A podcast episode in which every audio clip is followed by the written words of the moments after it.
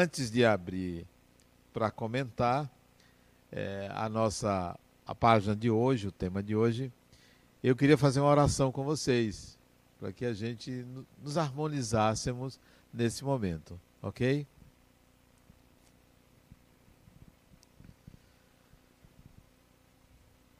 Amigo e mestre Jesus, amigos espirituais aqui presentes, nos encontrando cada vez mais envolvidos com o trabalho espiritual, colocando-nos à disposição para o serviço necessário.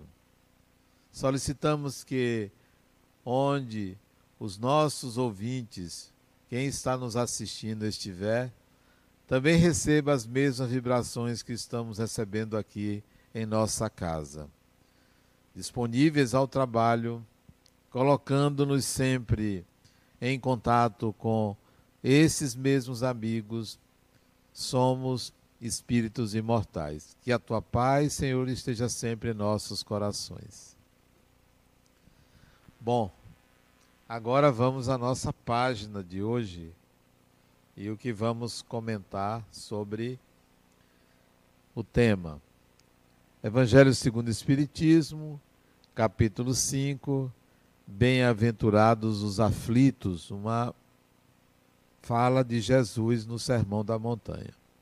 Item 23, os tormentos voluntários. É uma mensagem do espírito Fenelon em Lyon, em 1860. Fenelon diz o seguinte: isto é, passados é, 60, 160 anos atrás, essa mensagem. O homem está incessantemente a perseguir a felicidade que sempre lhe escapa, porque a felicidade completa não existe na terra. Todavia, apesar das vicissitudes que formam o cortejo inevitável desta vida, ele poderá pelo menos fruir de uma felicidade relativa. Mas ele a procura nas coisas perecíveis e sujeitas às mesmas vicissitudes, quer dizer, nos prazeres materiais e nos prazeres da alma, que são uma antecipação dos prazeres celestes e imperecíveis. Em lugar de procurar a paz do coração, a única felicidade real aqui na terra, ele é ávido de tudo o que pode excitá-lo e perturbá-lo. E, coisa singular, ele parece criar para si intencionalmente tormentos que somente ele caberia evitar. Existem maiores tormentos que aqueles causados pela inveja e pelo ciúme? Para o invejoso e o ciumento, não existe repouso. Eles estão perpetuamente em febre.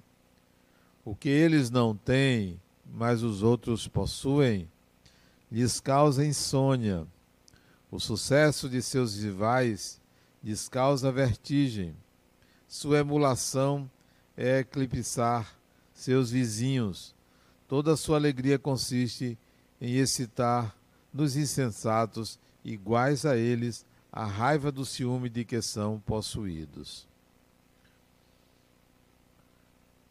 Pobres insensatos, pois efetivamente não imaginam que amanhã, talvez, lhes será necessário abandonar todas essas futilidades, cuja ávida posse envenena suas vidas. Não é a eles que se aplicam essas palavras, Bem-aventurados aflitos, porque serão consolados. Porque os objetos de sua ansiedade não são aqueles que encontram compensação no céu. Ao contrário, quantos tormentos deixa de sentir aquele que sabe se contentar com o que tem, que vê sem inveja o que não possui, que não procura ser mais do que é, ele é sempre rico, porque se olha para fora de si, em lugar de para si, verá sempre pessoas que possuem ainda menos. Ele mantém a calma, porque não cria para si necessidades quiméricas. E a calma no meio das tempestades da vida não é uma felicidade? Fenelon, 1860. Está aí a nossa mensagem. Vale salientar que ela tem, como disse, 160 anos. Então temos que contextualizar. A palavra felicidade é utilizada de uma forma genérica, muito genérica, e nem sempre a gente deve utilizar um conceito genérico quando a gente quer entender a respeito do espírito. Felicidade, é claro, é um estado de espírito, é algo relativo, depende de certas circunstâncias. Pode ser considerado felicidade uma pessoa que alcançou comprar uma casa. É um bem material, mas não é uma futilidade. Então, esta é uma felicidade desejável. Pode ser uma felicidade uma pessoa comprar um carro para se locomover. É um bem material, mas não é uma futilidade. Pode ser felicidade uma pessoa ganhar um celular, porque deixou de ser uma futilidade para ser um equipamento de imprescindível para a vida humana. Então nós temos que contextualizar a mensagem que ela é genérica. Sim, a gente deve buscar um certo conforto, uma certa qualidade de vida. Devemos buscar é, administrar os bens materiais que nós conquistamos, sem apego e sem a eles sucumbirmos. Então, vale a pena sim buscar esse tipo de felicidade é, quanto a um bem material.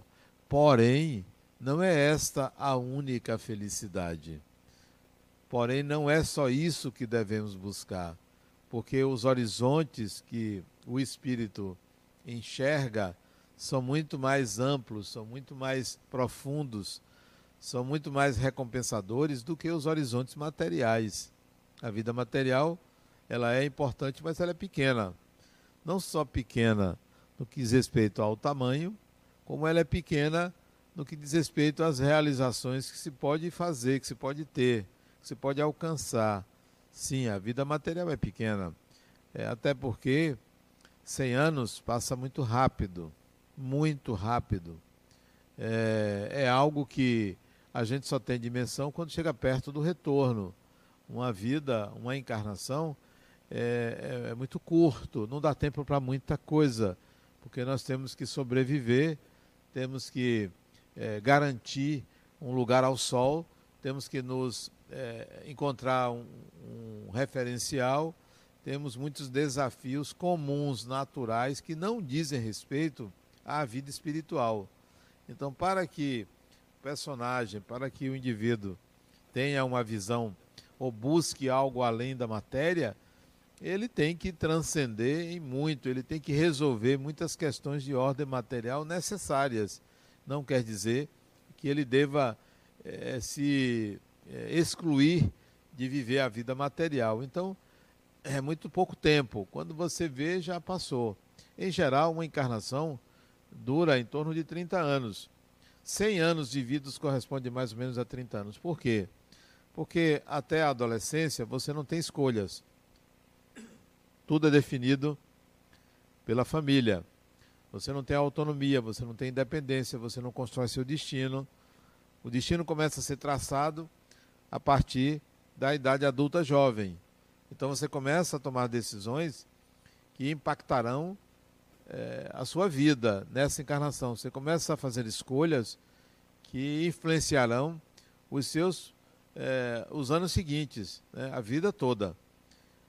E aí você começa a trabalhar, constituir família, é, ganhar dinheiro, é, conseguir dívidas, conseguir algumas deixar algumas pendências. Quando você chega aos 45 anos, 30 anos depois, você começa a perceber que você está administrando o passivo dessa encarnação. Você está administrando a responsabilidade de família, a responsabilidade de se manter, você está administrando um relacionamento, você está administrando sua profissão, você está vivendo do passado. 30 anos se foram e você vai passar o resto da encarnação, mais 45 anos ou 50 anos que seja é, para administrar o que você plantou, o que você construiu nesses 30 anos, dos 15 aos 45 anos. Então a encarnação já acabou. Agora só a próxima. Vai passar 50, 100 anos desencarnado, vai voltar, é, se não fizer um bom planejamento, se não se interessar em avaliar as variáveis é, que você vai enfrentar na encarnação, que nunca são as mesmas, nunca são as mesmas, porque o mundo espiritual, porque o mundo material que você vai enfrentar não é aquele que você está enxergando, o que você vai enfrentar é aquele que vai acontecer 15, 20 anos depois que você reencarnar. É como agora. O mundo espiritual que a gente imagina é passado.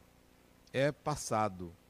Não é como a gente imagina, porque os parâmetros que nós utilizamos para é, imaginar, acreditar que seja a vida espiritual, são parâmetros é, que nortearam as nossas crenças, que estão nos livros escritos há 50, 60, 70 anos atrás. Então a gente imagina que seja daquela forma. Como nós não vamos desencarnar hoje, vamos passar mais alguns anos aqui, 20, eu, eu até 20, outros bem mais, o mundo espiritual que você vai encontrar é outro. Você está vivendo do passado, do presente, mas não está enxergando que o mundo espiritual será um do, do futuro. Então nunca é a mesma coisa. Não adianta você agora planejar o que vai fazer no mundo espiritual, porque ele vai ser diferente do que você imagina. É melhor você planejar o que você vai fazer aqui. Aqui é muito mais importante, agora é muito mais importante do que esse futuro. Assim é a reencarnação. Então, nós não podemos ajuizar como será. A vida é muito rápida.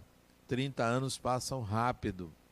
Houve um prolongamento da vida na Terra nos últimos 50 anos. Nos últimos 50 anos, nós ganhamos, é, tivemos um acréscimo na encarnação. Vivemos, antigamente vivemos 50, 60 anos no corpo físico. Graças aos avanços médicos, graças à transhumanidade, nós hoje vivemos muito mais. Nós vivemos 90 anos. Uma pessoa de 40 anos era considerada idosa. Eu vi uma notícia no jornal da década de 60, idosa foi atropelada. Não, uma mulher idosa de 42 anos foi atropelada. 42 anos era idosa. Quer dizer, não sobrava ninguém aqui. Era todo mundo idoso. Quer dizer, um ou outro aqui não, não tem, tem menos de 40 anos. Então, agora uma pessoa idosa, é, 70 anos é uma pessoa idosa. Né?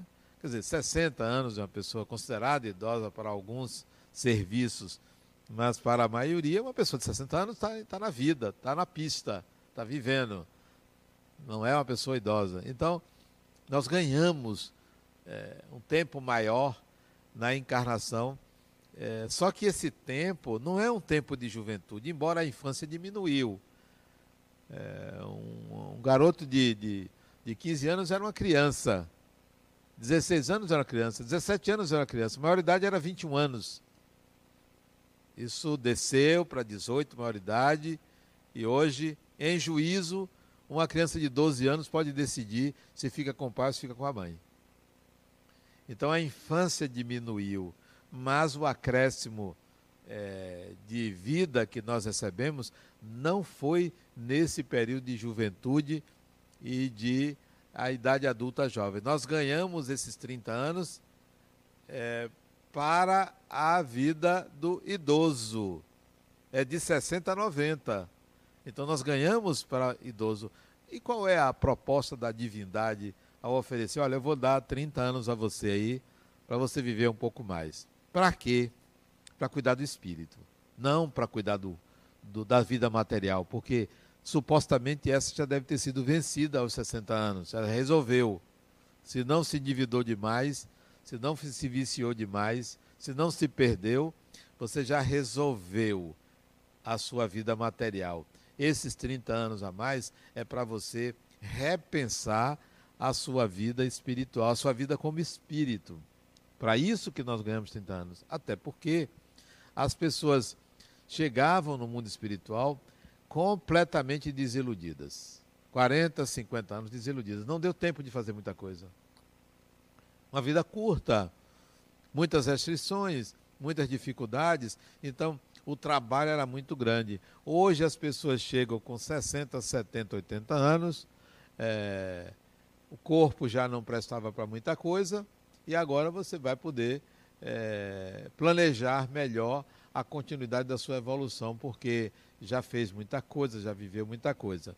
Então, o acréscimo tem sido para que o espírito eh, se ocupe, para que o personagem se ocupe eh, das intenções do espírito. Creio que isto é uma vantagem. É permanecer no corpo de forma saudável, trabalhando, é, vivendo para, é, digamos assim, o crescimento espiritual enquanto está encarnado é que é a proposta da ampliação da vida no corpo. Né? Não é para você sair por aí fazendo o que quer.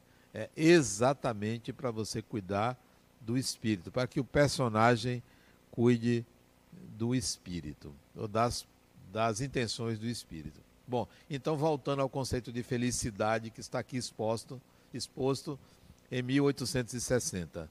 Genérico, hoje você tem que pensar que Felicidade pode ser a qualquer momento, a qualquer hora, é, assistindo a um filme, é, andando na praia, é, conversando com uma pessoa, convivendo, trabalhando, fazendo sexo, lendo, orando. Felicidade é uma coisa muito relativa, cada ser humano tem o seu conceito e deve viver esses momentos felizes. Viver esses momentos felizes.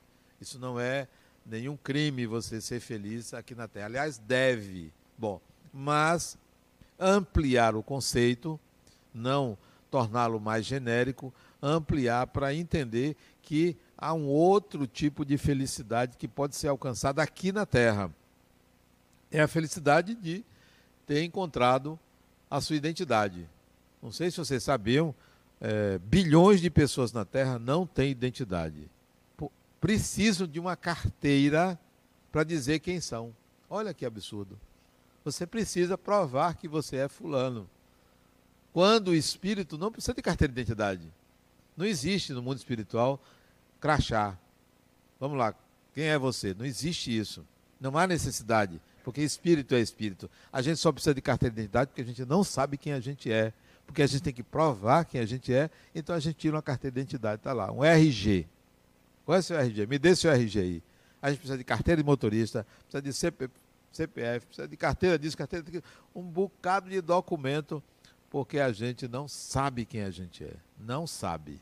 Então, há uma felicidade a ser alcançada enquanto encarnados, independentemente de termos é, carteiras de identidades, encontrarmos a nossa identidade como espírito quem eu sou.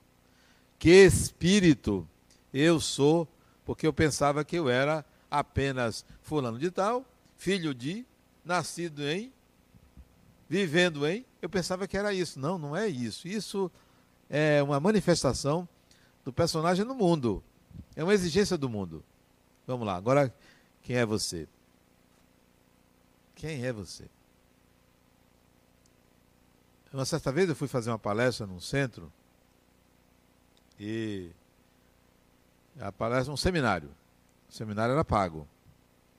E eu cheguei e tinha uma moça na porta e me pediu o ingresso. Eu não tinha, porque eu era o convidado. Eu ia fazer a palestra. Eu não tinha. Eu disse, eu não tenho. Eu fui convidado. Ele disse, é, mas o senhor não pode entrar. Só pode entrar se tiver o ingresso. Eu disse, olha, mas eu fui convidado para vir aqui. É, mas o senhor não pode entrar, não. Você podia chamar o presidente do centro, porque foi ele que me convidou. Aí ele não chegou. E quanto é? Era 20 reais. Até barato, eu devia ter proposto um valor mais caro. Mas só que eu sou uma pessoa que eu não ando com dinheiro. Não ando com dinheiro. Não porque não o tenha, tenho.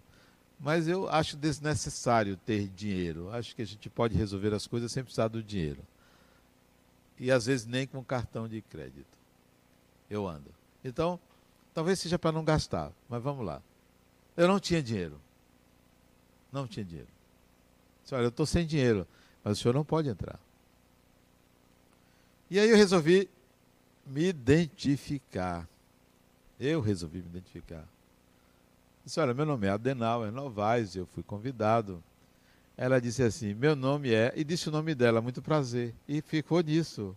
Para ela, foi uma simples apresentação, porque meu nome e nada era a mesma coisa. Por quê? Porque eu a, a identidade do personagem não valia ali, valia um ingresso. Você não é nada, você é um ingresso. Tá bom. Eu aí fiquei ali na porta. Chegou uma pessoa, entrou, me cumprimentou, Adenal, tudo bem, tudo bem. Entrou, e eu ali na porta, aguardando o presidente do centro. Até que alguém de dentro do centro. Disse, Adenauer, você está esperando o que aí? disse, olha, eu, tô, eu, não eu não tenho ingresso. Não, mas você. Aí ela se dirigiu à mocinha e disse, olha, não, ele é o quem vai fazer o seminário. A menina enrubesceu de vergonha, né? Coitadinha. Pediu discurso. Não, você está certa. Não se preocupe com isso, eu não estou zangado, você está certíssima. Eu não estava é, com a identidade necessária. E aí entrei. O detalhe é que esse centro foi eu que fundei esse centro. Né? Foi o centro que eu fundei. Então, tem esse, esse pequeno detalhe para a gente entender que a verdadeira identidade não é aquela que a gente precisa usar, porque ela é circunstancial, ela vale para aquele momento, ela vale para aquela situação. Você não é aquilo ali, você é um espírito. E é uma felicidade quando você adota esta identidade. Você deixa a persona de lado. Não, tá, eu sou Adenauer, mas isso só vale em certas circunstâncias, porque não sou eu. Ah, eu sou psicólogo, só vale em certas circunstâncias. Ah, eu sou presidente do centro, só vale em certas circunstâncias, porque você não é nada disso. A felicidade é quando você encontra a sua verdadeira identidade. Eu sou um espírito, sei do que sou capaz, sei das minhas habilidades, e isso é ouro. Isto é um ouro quando você descobre isso e compreende, e compreende, faltou uma águazinha, né? Tem um filho de Deus aí para buscar uma água para mim. Isso, a caridade, ó. Caridade forçada, né? Com gás, viu, Praxedes? Então, é, quando. Já me perdi, ó. Tá falando o quê? é um ouro quando você descobre isso, né? Você se tranquiliza, você não força ninguém a lhe conhecer. Por isso que nessa condição, nessa felicidade de se identificar como espírito, você entende é, quando as pessoas falam mal de você. Por quê? Porque não enxergam o espírito porque enxergam o que querem ver e que de fato pode ser até real. Mas a gente tem que tolerar e compreender essas situações quando nós não somos identificados, porque ninguém está treinado para enxergar o espírito. Está treinado para pegar o RG, a identidade daquele momento. Isso é que acontece, né? Obrigado. Isso é que acontece. Nós é, somos é, educados para uma circunstância. Somos educados para uma compreensão do que é o outro, do que não é o outro. Mas não enxergar o espírito. Aqui nós adotamos algumas, é, algumas regras. Quando alguém chega aqui para aprender, para assistir uma palestra, para se envolver nos trabalhos da casa, não há nenhuma preocupação em saber do passado da pessoa. Não interessa o seu passado. Interessa que você está aqui como espírito e você quer crescer. Porque o passado do personagem, ele não é interessante para nós. Para quê? Para patrulhar, para vigiar?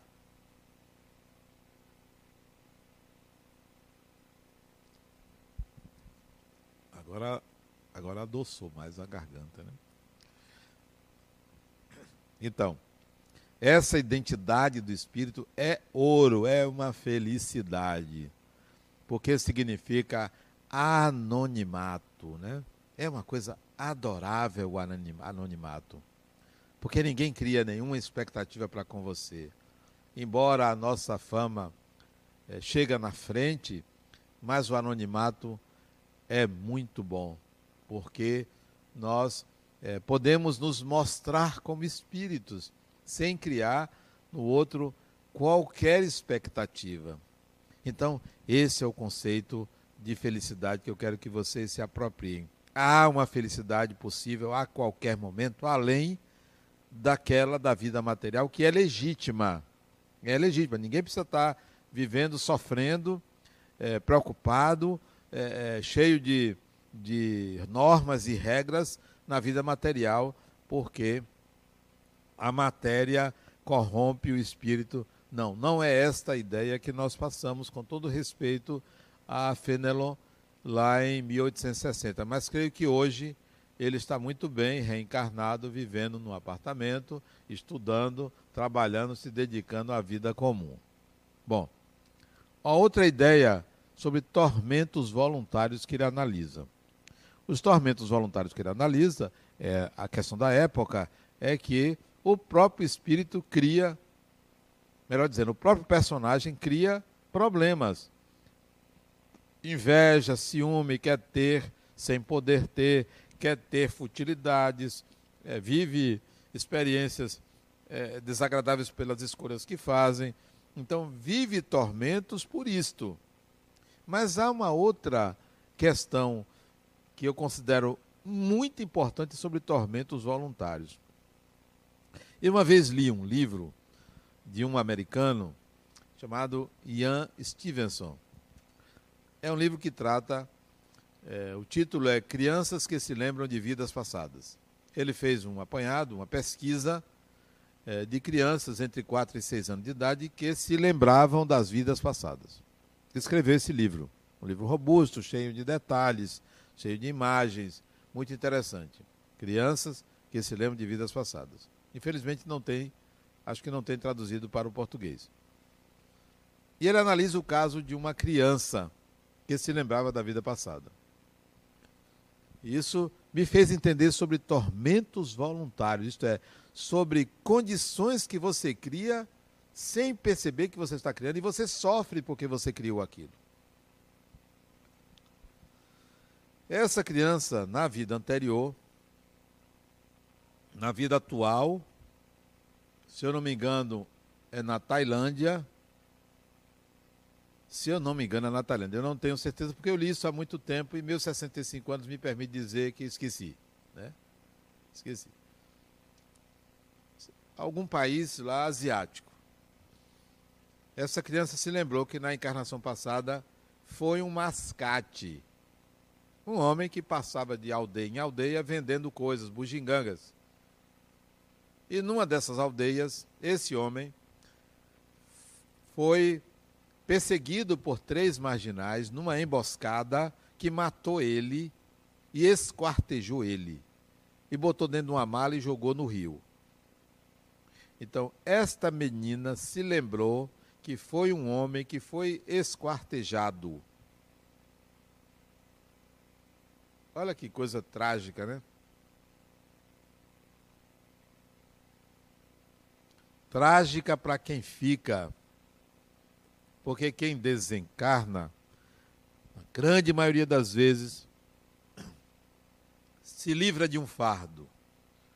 O fardo de uma encarnação penosa, o fardo de um corpo que já não lhe serve para nada. Fazendo um parênteses, eu tenho um paciente de 93 anos. Essa semana eu estava conversando com ele que eu achava que ele devia desencarnar, mas ele não concordou. Disse, fulano, eu já lhe atendo há muitos anos. Eu estou cansado de você. Você não está cansado de mim, não? Eu perguntei a ele. Ele disse, não, Adenal, eu não estou cansado de você, não. Disse, fulano, por que você não desencarna? Vai ser bom, você tem 93 anos, você já viveu muito. Está na hora de você ir embora. Deve ter muita gente lhe aguardando do outro lado. Ele disse, não, Adenal, eu não quero ir agora, não. No dia que você quiser, me avise que eu vou providenciar a sua desencarnação você vai ver que vai ser uma maravilha, você nem vai sentir. Quando você acordar, você está do outro lado. Mas ele disse que não quer ir agora. Eu digo, olha, não tem. Você não está tendo proveito nenhum encarnado. Nenhum. Nenhum. Você está o quê? Ah, o quê? Você está sendo cuidado, você está cheio de restrições. Por que não ir embora agora que você está lúcido? Já pensou você ir embora sem saber o que está acontecendo? Mas não consegui convencê-lo. Isso foi a semana passada. Vamos ver se na próxima semana eu vou conseguir convencer. Ele quer ir há 100 anos. É abuso você quer ir há 100 anos. 92 quer ir há 100 anos é abuso, né? Mas vamos lá. A menina se lembrou que tinha é, sido um mascate que foi esquartejado. Desencarnou, reencarnou se eu não me engano, ela tinha reencarnado na Turquia e reencarnou nesse outro país. Se eu não me engano. Li há muitos anos, então eu posso ter, posso esquecer. E aí, ela reencarnou com marcas do esquartejamento. Isso me chamou a atenção. Com marcas na perna, no tornozelo, fruto do esquartejamento. Ela foi a vítima. Ela não foi o algoz, ela não esquartejou ninguém. E por que retornou com marcas profundas do, do esquartejamento? Não foi cicatriz, não. Realmente foi cortado o músculo. Voltou com uma sequela grave. E que misteriosamente a foto é de ela com 12 anos, vem se recompondo o músculo e ela já consegue andar. Ela não andava. Então isso me chamou a atenção. Por que, que um espírito reencarna, foi esquartejado e aparece as marcas do esquartejamento? Num outro caso, nesse mesmo livro, não, em outro livro desse mesmo autor, é, um, um indivíduo se suicida. Ele dá um tiro aqui de espingarda na garganta, não, no, na boca, por baixo, e ele renasce com uma cicatriz aqui no ponto onde a bala entrou, uma cicatriz de reentrância, e aparece com uma cicatriz, uma saliência aqui, como se a bala tivesse saído por cima. Essa cicatriz, a criança lembrou da vida passada que tinha, tinha dado um tiro. A cicatriz estava aqui, mas ninguém, nem a família sabia que tinha uma cicatriz cá em cima. Foi o pesquisador que resolveu puxar o cabelo e viu que tinha uma cicatriz em cima, denunciando que de fato aquela informação da criança tinha sentido. Nem os pais tinham visto a cicatriz. Porque também era muito, muito pequena lembrança de vida passada. Só que ele se suicidou, então veio a marca. Nesse caso, a mina foi, o, o homem foi esquartejado e a cicatriz apareceu. Minha análise é a seguinte: se você grava uma imagem na sua mente com tanta intensidade, se ela permanece durante muito tempo na sua consciência, vai gravar no perispírito e poderá aparecer no novo corpo que você vai fazer. Isto é tormento voluntário, não é causalidade, não é um castigo divino que você nasceu assim, é porque você gravou essas imagens.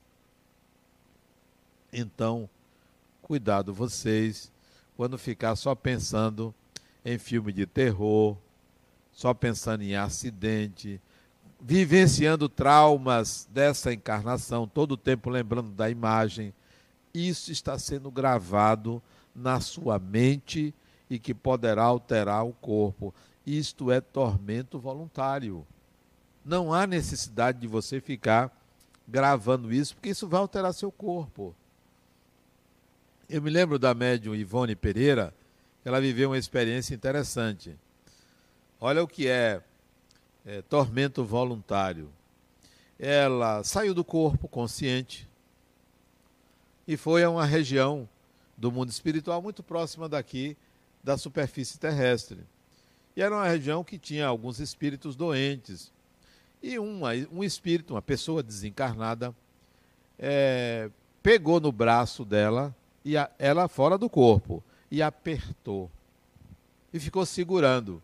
Ela se desvencilhou dele e continuou. Só que ela, só que ela não esqueceu que ele o tocou e que apertou no braço. Pois bem, quando ela acordou, estava o hematoma lá, no lugar onde o sujeito pegou. Estava um hematoma.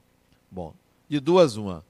Ou o sujeito de fato feriu ela perispiritualmente e apareceu no corpo físico, ou ela gravou a imagem, a sensação de dor, e isso alterou seu corpo físico. Então, a nossa mente, aquilo que a gente fixa, vai interferir no, na nossa vida. Tormentos voluntários. Então, veja o que você anda buscando, veja o que você anda é, é, querendo para você, porque isso vai alterar a sua vida. Não é uma questão do passado. Existem, claro, consequências de experiências passadas que atingem o presente, não na mesma intensidade. Então, é importante você avaliar isso. Nem tudo é provocado, de acordo, inclusive, com o que o Espírito disse, nem tudo é provocado por, uma, por um erro do passado é por uma ignorância que há no espírito fixando o que não deve. Não precisa. E outra coisa que é muito comum acontecer, ainda dizendo respeito a tormento voluntário. Você teve uma experiência desagradável nessa vida. Uma, de dezenas, uma. Por exemplo, fez um aborto. Está ali se martirizando, passa, foi aos 18 anos, 19 anos, foi jovem, cheio de problemas, com dificuldades e fez. Influenciado por A, por B, não importa, fez. Aí você carrega para o resto da vida essa culpa. Sabe o que vai acontecer? O chakra, aquele chakra responsável por aquela situação, o chakra genésico ligado à reprodução, vai ser alterado pela fixação, pela culpa.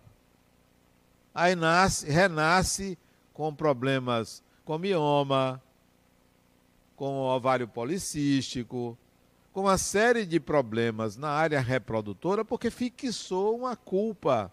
Fez, está feito, não faça mais e acabou. Não vai ter consequências. Tormento voluntário. Fica sofrendo sem necessidade à espera de uma punição. Por quem? Pelo próprio Espírito. Pela culpa.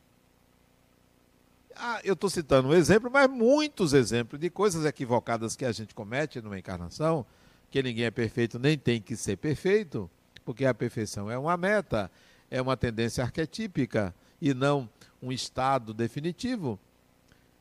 Algumas, é, é, eu diria, traquinagens do personagem, a gente toma como se fosse um crime. Superdimensiona pequenos equívocos em uma encarnação. Relaxe. Não faça mais. A mesma experiência vier, não faça da mesma forma. Procure uma outra maneira mais evoluída de agir. Integre habilidades. Nós somos juízes eh, de nós mesmos e vamos provocar tormentos sem necessidade. É isto que o Espírito está dizendo com tormentos voluntários. Somos nós mesmos que criamos por uma ignorância. Mais ainda, nós temos um sistema de crença, de certa forma, um pouco cruel. Cruel crudelíssimo, para usar uma palavra moderna, crudelíssimo. Não é cruel, cruelíssimo, não é crudelíssimo. Por quê? Porque nós, nós somos frutos de uma geração ou de uma civilização que tem como filosofia, uma das filosofias é buscar a redenção de é, equívocos cometidos. Não encontramos uma outra maneira de resolver os equívocos cometidos. A gente sempre acha que se você cometer um equívoco, faça o bem que você se redime. Se você cometer um equívoco, sofra que você se redime. Aprendemos assim, vivemos assim, ou sofrendo ou fazendo caridade. Ou as duas coisas, sofrendo e fazendo caridade, achando que isto resolve aquilo. Essa é a filosofia dominante. É, a consciência coletiva pensa assim. Nós não navegamos por outro mar que não seja esse que tem essas duas opções: ou sofrer ou fazer o bem. Ou sofrer ou fazer o bem. Não aprendemos de outra maneira. Que que nós, isso gera tormentos voluntários. Sofrer. Quantas vezes você já adoeceu? Até uma gripezinha. Uma gripezinha, você pergunta assim: por quê? O que é que eu fiz para merecer isso? Olha a pergunta: o que é que eu fiz para merecer isso? Porque você considera que a doença é consequência de um mal feito. Esse é o raciocínio. E você vai continuar pensando que é assim. Não imagina que para adoecer basta ter um corpo físico. Ou vocês acham que é, quem pega Covid é a cadeira? é a mesa, é alguém que tem um corpo físico que está debilitado. A desencarnação é um fenômeno natural, todo mundo desencarna. Então, não precisamos acreditar que quem desencarnou pela Covid fez alguma coisa de errada. Não, não, não é esse o raciocínio. Não precisamos pensar assim. Bom, esse é o pensamento dominante. Poderíamos pensar diferente. De que forma? Porque pensar assim é tormento voluntário. De que forma? Primeiro, eu tenho o direito de cometer equívocos. Começa por aí. Não me cobre. Não me cobre não cometer equívocos. Por que não me cobre? Porque eu sou um espírito ignorante. Quem me fez ignorante? O Criador. Em vez de você me cobrar, cobre a Ele. Ó, vá lá, marque uma audiência. Pode ser online. Né? Agora não sei se ele tem restrições de pandemia. Marque uma audiência vem cá. Por que, que você me fez ignorante? Então, eu parto do princípio inamovível que eu fui criado simples e ignorante. E continuo em muitas questões ignorante. Então, me deixe errar, por favor. Por favor, deixe. Não vou me cobrar. É, nem fazer o bem para resolver e nem sofrer para resolver. Não me cobre isso. Não me cobre. Ah, mas você errou. Errei. E daí? Qual é o problema? Quem é que está me cobrando? Eu não estou. Então, esse é o primeiro raciocínio. Não me cobre. Segundo raciocínio, eu assumo a responsabilidade por qualquer problema que eu tenha cometido. É uma responsabilidade, eu sou consequente, não sou inconsequente. Não é fiz está feito, quem quiser que elabore. Não, fiz está feito, o que que eu posso contribuir para resolver ou minimizar danos ou reduzir riscos. Terceiro raciocínio a melhor maneira de eu resolver o equívoco é aprender como fazer da melhor maneira da próxima vez. Pronto, eu quero aprender, não quero sofrer. quero entrar numa escola, eu quero viver uma experiência que me ensine. Esse é o outro raciocínio. Bom, e quanto ao futuro? Nada vai acontecer. Nada. O presente dita o presente. Nada vai acontecer no futuro. Mas ainda, eu quero integrar habilidades, eu não quero fazer o bem por fazer o bem. Eu quero integrar habilidades. Se fazer o bem é uma habilidade, eu vou fazer o bem. Mas para integrar essa habilidade, uma vez integrada, eu vou fazer outra coisa. Não vou ficar no discurso repetitivo de que faça caridade que você resolve tudo na vida. Não resolve. Faça caridade porque é bom fazer caridade, mas não porque isso resolve seus conflitos. Não resolve seus conflitos. A caridade que você faz resolve o conflito do desapego. Resolve o conflito de você é, ser cuidador, aprender a ser cuidador. Mas não resolve uma desilusão amorosa, não resolve uma culpa passada, não resolve. Então a gente tem que ter uma visão um pouco mais compreensiva dos equívocos. Por favor, me deixe cometer equívocos. Isso é meu, isso me pertence. Por que ele afeta? O meu equívoco não é contra você, não é contra ninguém. Esta é a visão para que a gente não se torne o vilão do mundo. O ser humano é o vilão do mundo? Não é. Não é o vilão do mundo. A pior coisa que existe no mundo chama-se ignorância. Ignorância. Nós somos ignorantes. Então, é a ignorância e não o espírito. O espírito não é vilão de nada. Nós somos é, senhores da terra, nós somos senhores é, do mundo, nós somos senhores da natureza, porque tudo foi feito para o espírito. Ou vocês acham que Deus fez as coisas para que a gente ficasse contemplando? Ó, oh, como é bonita a natureza. A natureza existe para o ser humano. Para o ser humano, não existe em si. Ó, oh, tá aí a natureza. Não, ela é feita para que o ser humano com ela crescesse, aprendesse, usasse, administrasse bem e tudo mais. Tudo é feito para o espírito. Nós somos proprietários do universo. O espírito é proprietário do universo. O sistema solar é proprietário da Terra. É a Terra dona do sistema solar. Somos nós, habitantes, que temos esses nove planetas, ou oito. O Sol é nosso. A gente vai colonizar, a gente vai ampliar esse sistema chamado sistema solar. Via Láctea não, tem vários donos, mas o sistema solar é da Terra. Então a gente tem que começar a entender que há uma. que tudo é centrado no espírito. E não tudo contra o espírito, que parece quando você lê que você está errado só em estar tá aqui. Não, não estou errado coisa nenhuma, estou vivendo. Você não está errado em estar aqui.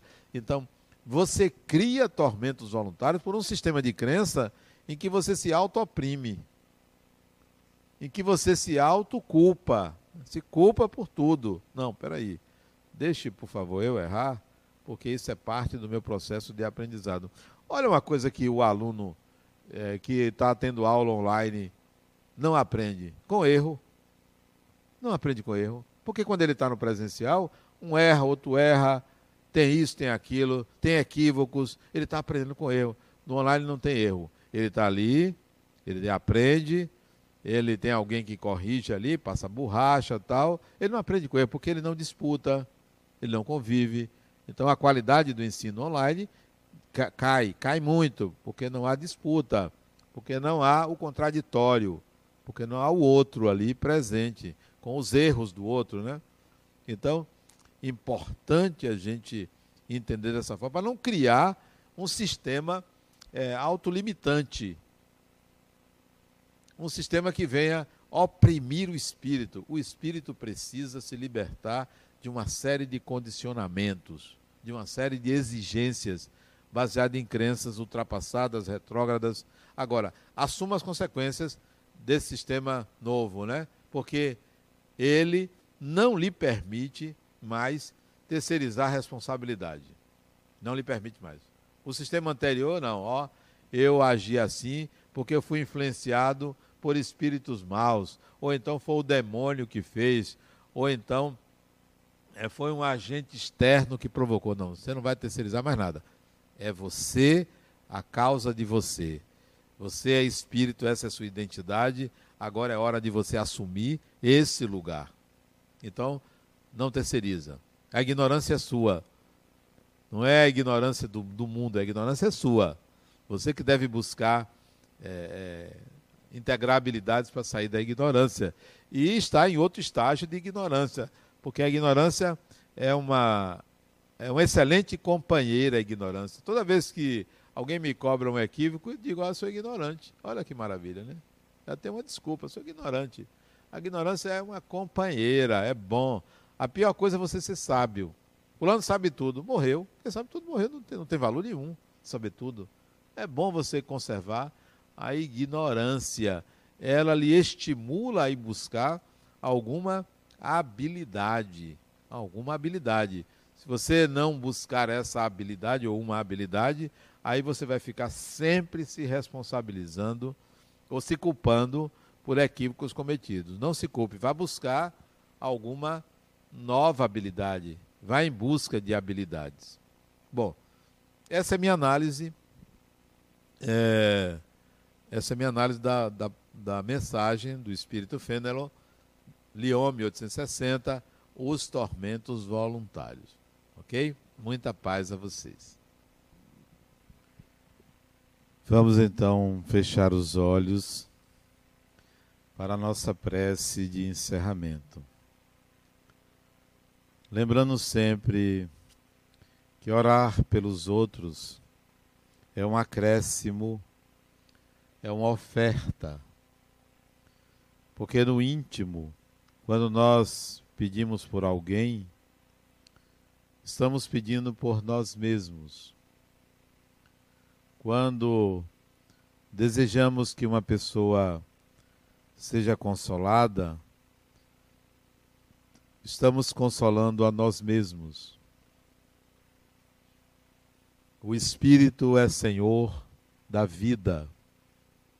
Torne-se Senhor da sua vida. Torne-se aquilo que você imagina ser. Atribua a você o que você transfere para o divino. Seja sempre consciente da sua imortalidade. Diga para você mesmo: nada nem ninguém vale a minha paz nada nem ninguém vale a minha paz. Pensando assim, agradecidos pelo Centro Espírita Harmonia, pelo Evangelho segundo o Espiritismo, pela mensagem de Jesus, nos colocamos sempre à disposição para o serviço. Se conosco, Senhor, que a tua paz, o teu amor, esteja sempre em nossos corações e nos leve de volta aos nossos lares.